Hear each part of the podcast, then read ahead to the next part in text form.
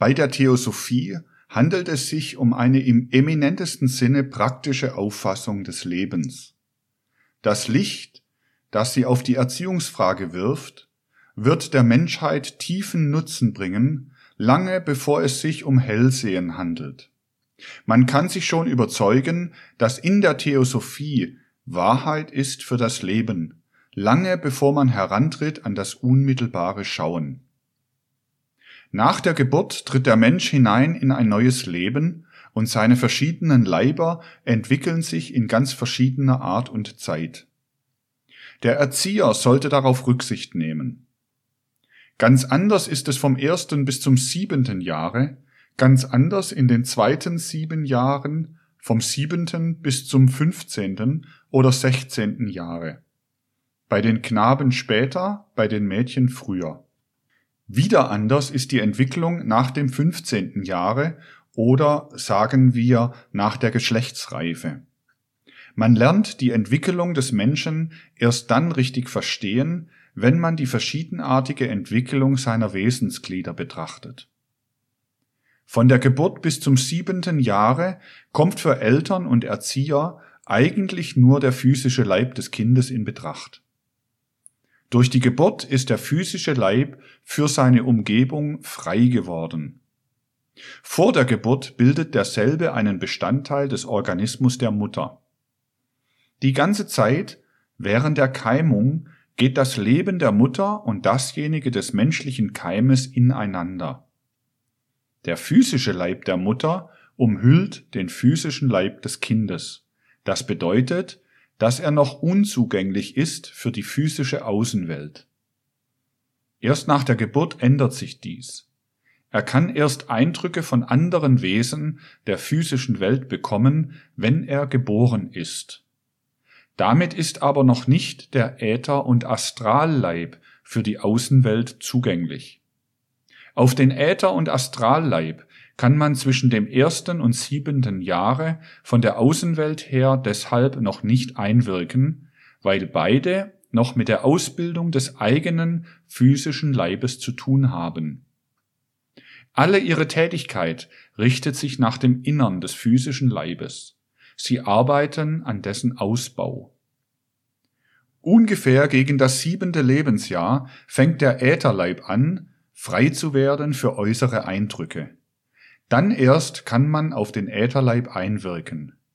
Zwischen dem siebenten und dem vierzehnten Jahre sollte man dagegen noch nicht auf den Astralleib wirken, denn man schädigt ihn dadurch, dass man ihm die Möglichkeit entzieht, nach innen zu wirken. Es ist am besten, wenn man in den ersten sieben Jahren den Äther- und Astralleib ganz unbehelligt lässt, wenn man damit rechnet, dass sich in diesen Jahren alles von selbst ergibt. Wie wirkt man in den ersten sieben Jahren am besten auf den Menschen ein? Indem man die Sinnesorgane ausbildet. Alles, was von außen auf sie einwirkt, ist bedeutsam. Alles, was der Mensch in den ersten sieben Jahren sieht und hört, wirkt auf ihn ein durch die Sinnesorgane, aber nicht durch einen Lehrstoff, oder mündliche Belehrung wirkt man auf die Sinnesorgane ein, sondern durch das Beispiel, das Vorbild. Man muss dem Kinde etwas für seine Sinne bieten. Das ist wichtiger als alles andere in den ersten sieben Jahren. Das Kind sieht, wie sich die Menschen benehmen in seiner Umgebung. Es sieht es mit seinen Augen. Aristoteles sagt mit Recht, der Mensch ist das nachahmendste der lebenden Wesen. Vorzugsweise ist das in den ersten sieben Jahren der Fall. Nie wieder ist der Mensch so sehr der Nachahmung zugänglich wie in diesen ersten sieben Jahren. Darum eben muss man in dieser Zeit auf die Sinnestätigkeit einwirken, muss sie herauszulocken suchen und zur eigenen Tätigkeit anregen. Daher ist es auch so verfehlt, wenn man in der frühen Jugend dem Kinde eine sogenannte schöne Puppe gibt. Dabei können die inneren Kräfte nicht zur Arbeit kommen. Ein natürlich entwickeltes Kind weist sie ohnehin zurück und hält sich lieber an ein Stück Holz und dergleichen, das die Fantasie und Imagination zu eigener innerer Tätigkeit anregt.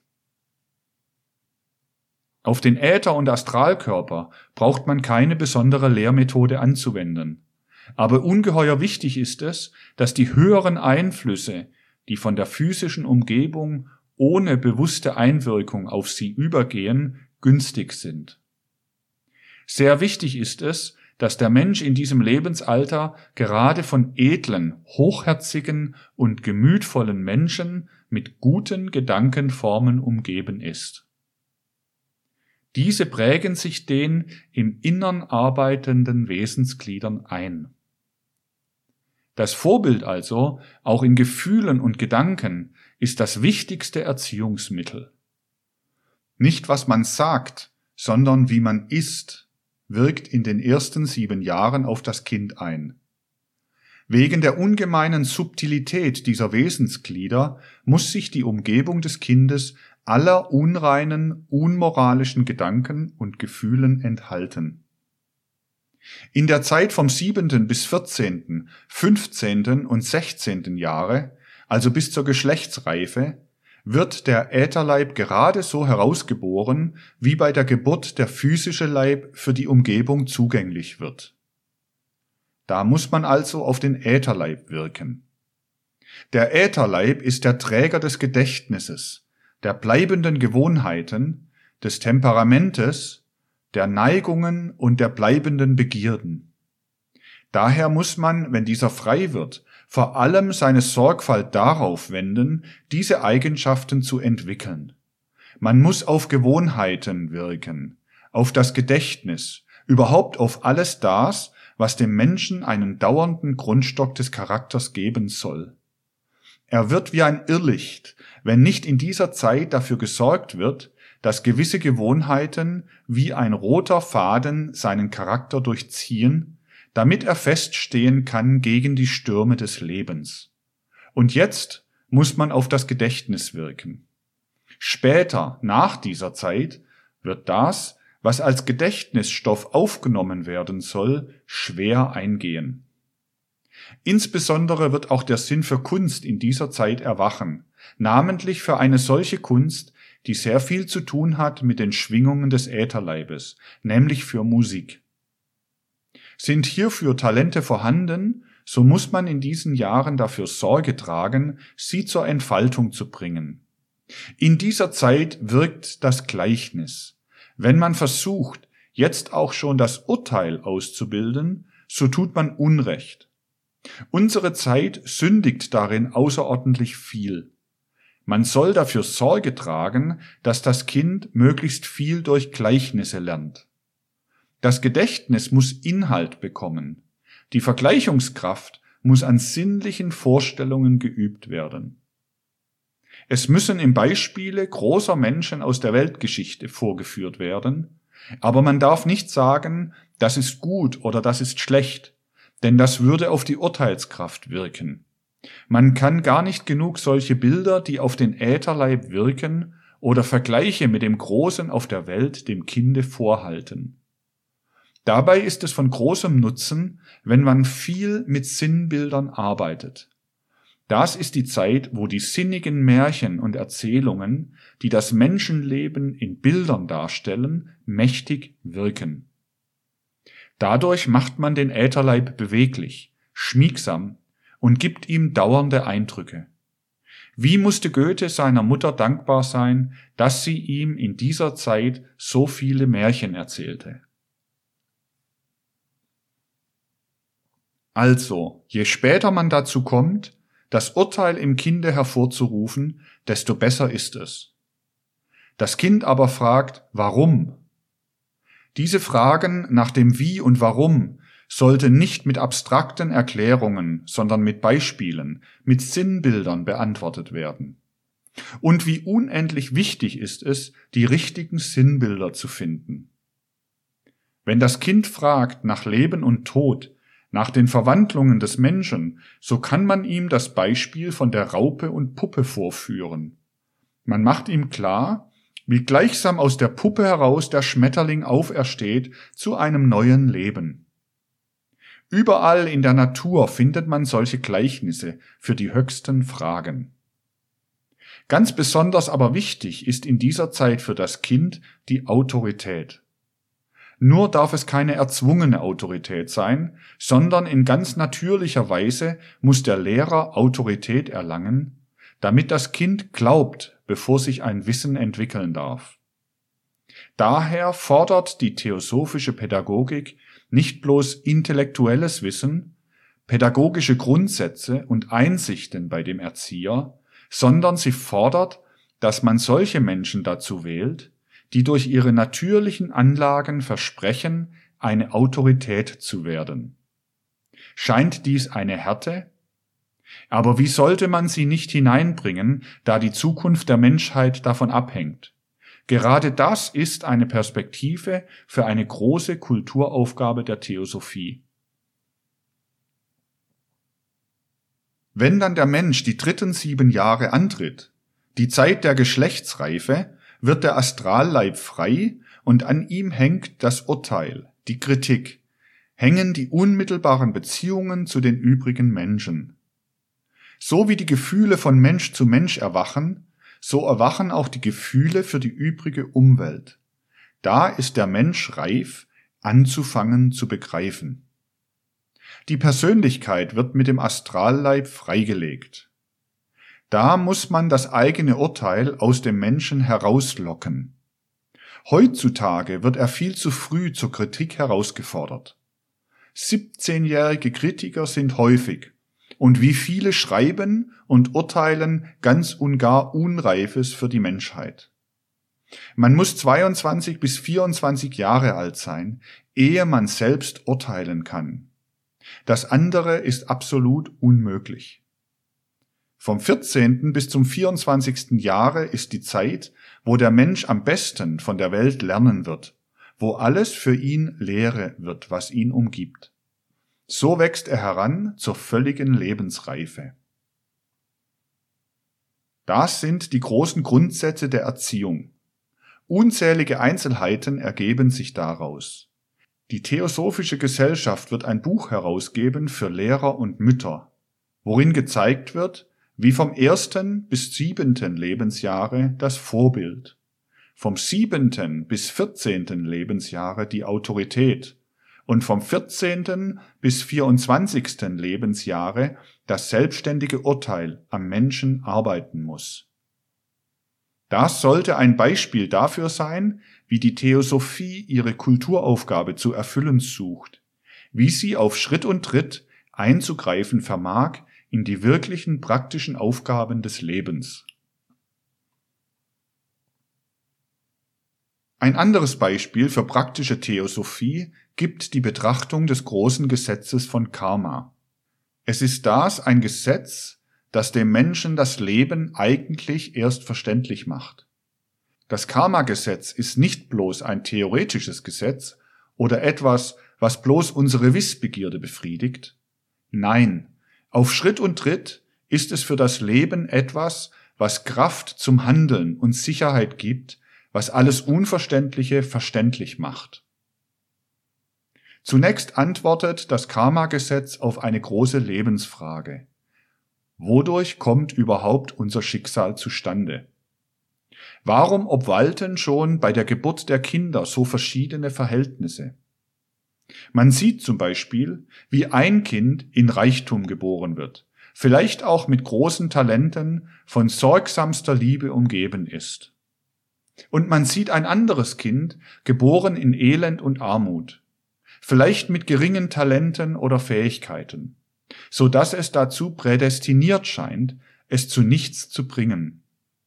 Oder auch mit großen Fähigkeiten, die aber vielleicht nicht ausgebildet werden können. Das sind Rätselfragen des praktischen Lebens, und auf diese gibt nur die Theosophie eine Antwort. Diese Fragen muss der Mensch beantwortet haben, wenn er mit Kraft und Hoffnung im Leben dastehen soll. Und wie antwortet das Karma-Gesetz auf diese Fragen? Wir haben gesehen, dass der Mensch wiederholte Leben auf der Erde durchlebt. Das Kind wird nicht zum ersten Male auf dieser Erde geboren. Es war schon oft da. Alles nun in der Welt draußen steht im Zusammenhang von Ursache und Wirkung. Das erkennt jeder an. Das große Ursachengesetz herrscht also in der Natur und dieses Gesetz auf das Geistige, auf die geistige Welt übertragen, das ist das Karma-Gesetz. Wie wirkt das Gesetz nun in der Außenwelt? Wenn wir eine Kugel nehmen, sie erhitzen und dann auf eine Holzplatte legen, so brennt sie ein Loch in das Holz hinein. Erhitzen wir eine andere Kugel, werfen sie erst ins Wasser und legen sie dann auf das Brett, dann brennt sie kein Loch in das Holz. Die Tatsache, dass ich die Kugel ins Wasser werfe, ist bedeutsam für das, was die Kugel nachher bewirkt. Die Kugel hat gleichsam ein Erlebnis, und es ist verschieden, was sie vor diesem Erlebnis und nachher tut. So hängt die Wirkung ab von der Ursache. Das ist ein Beispiel aus der leblosen Natur, und so ist es in der ganzen Welt.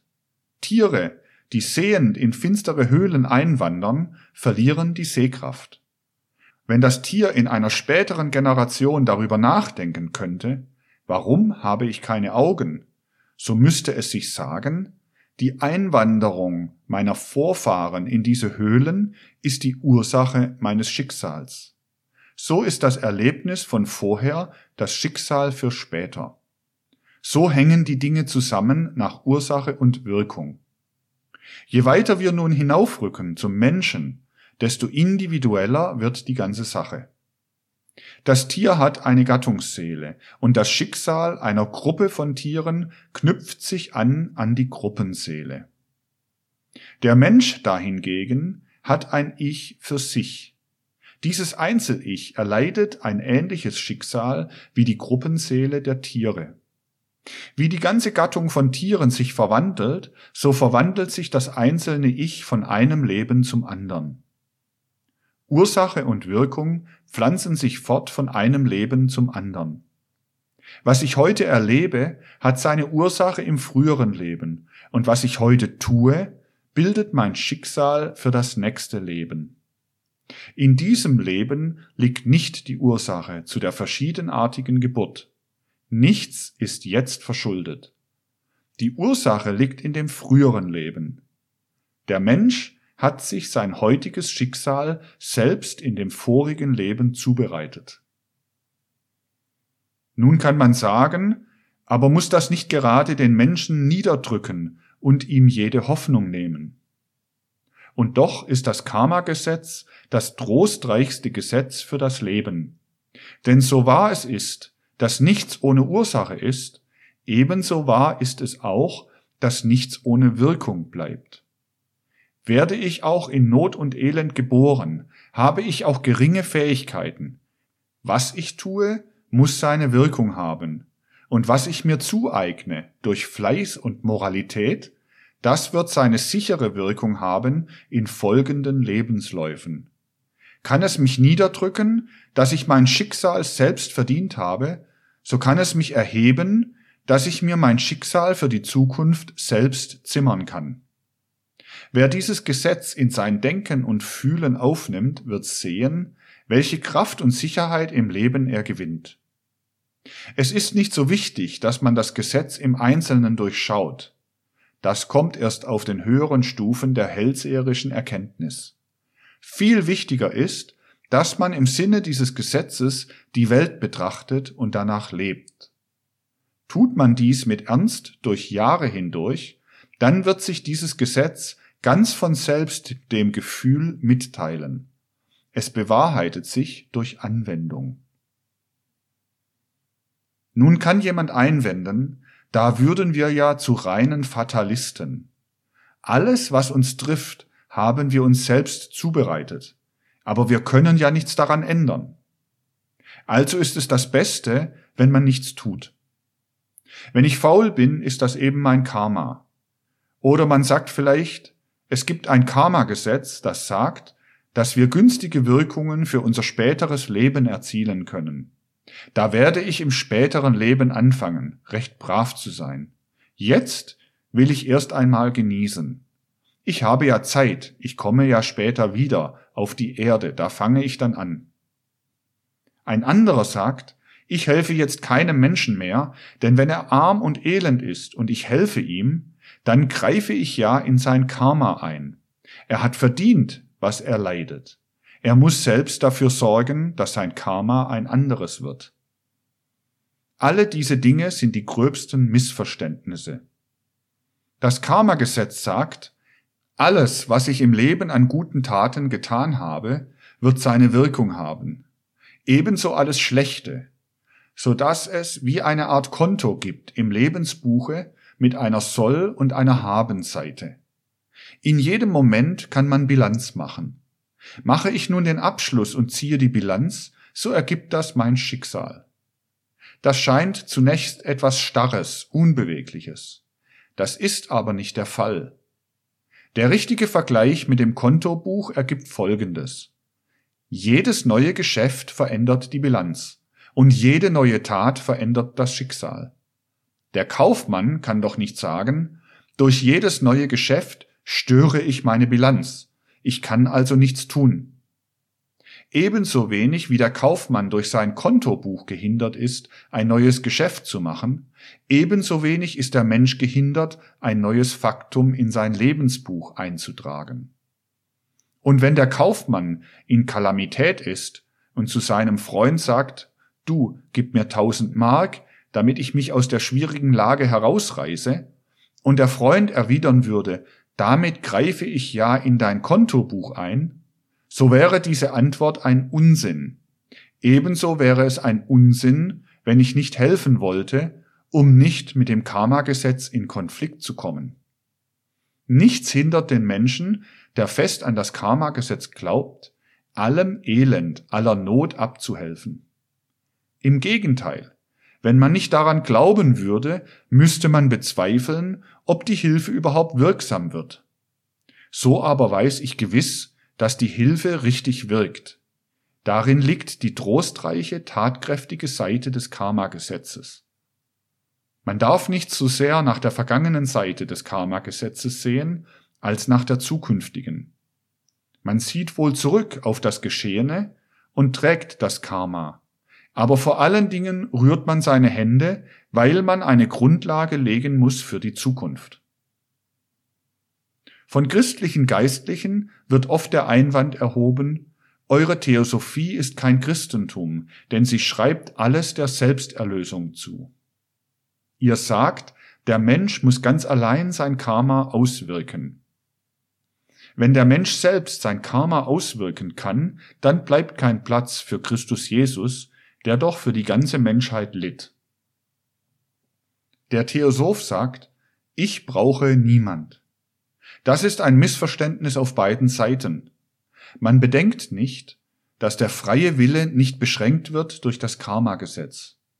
Diese Einsicht muss der Theosoph haben, dass er nicht allein auf Selbsthilfe und Selbstentwicklung baut, wenn er an Karma glaubt. Er muss wissen, dass der andere ihm helfen kann, und dann werden wir die echte Vereinigung des Karma-Gesetzes mit der zentralen Tatsache des Christentums leicht finden. Sie ist immer vorhanden gewesen, diese Übereinstimmung. Die christliche Geheimlehre kennt das Karma-Gesetz. Stellen wir uns zwei Menschen vor. Der eine ist durch sein Karma im Elend, der andere hilft ihm, weil er die Macht hat zu helfen. Jener hat sein Karma verbessert. Wird dadurch das Gesetz aus der Welt geschafft? Im Gegenteil, es bestätigt sich. Gerade durch das Gesetz von Karma kann ja die Hilfe wirken. Wenn einer mächtiger ist, so kann er Zweien helfen oder Dreien oder Vieren, wenn sie es brauchen. Und ist einer noch mächtiger, so kann er Hunderten oder Tausenden helfen und ihr Karma im günstigen Sinne beeinflussen. Und ist einer so mächtig, wie das Christentum sich den Christus Jesus vorstellt, so hilft er in einer Zeit, wo die ganze Menschheit Hilfe braucht, der ganzen Menschheit. Und das Karma-Gesetz wird dadurch nicht unwirksam, sondern im Gegenteil. Die Tat des Christus Jesus auf Erden wird gerade dadurch wirksam, dass man auf Karma bauen kann. Der Erlöser weiß, dass durch Karma das Erlösungswerk auch wirklich allen zugänglich wird. Ja, diese Tat geschah gerade im Bauen auf das Karma-Gesetz als eine Ursache für die zukünftige herrliche Wirkung, als eine Saat für die spätere Ernte, als eine Hilfe für den, der die Segnungen der Erlösung auf sich wirken lässt. Die Tat des Christus Jesus ist überhaupt nur denkbar durch das Existieren des Karma-Gesetzes. Gerade das Testament des Christus Jesus ist die Karma- und Reinkarnationslehre. Darin heißt es nicht, jeder muss die Folgen seiner Tat ertragen, sondern die Folgen der Tat müssen getragen werden, gleich viel von wem. Wenn der Theosoph behauptet, er verstehe die einmalige Tat des Christus Jesus für die ganze Menschheit nicht, so versteht er eben Karma nicht. Ebenso der Priester, der da behauptet, Karma störe die Erlösung. Warum das Christentum gerade dieses Gesetz und auch den Reinkarnationsgedanken bisher weniger betont hat, liegt in der Entwicklung der Menschheit begründet und wird später noch näher behandelt werden. Die Welt besteht nicht aus einzelnen Ichs, von denen jedes für sich abgeschlossen dasteht, sondern es herrscht die große Einheit, die große Verbrüderung in der Welt. Und wie hier im physischen Leben ein Bruder, ein Freund für den anderen einspringen kann, so im weit tieferen Sinne auch in der geistigen Welt.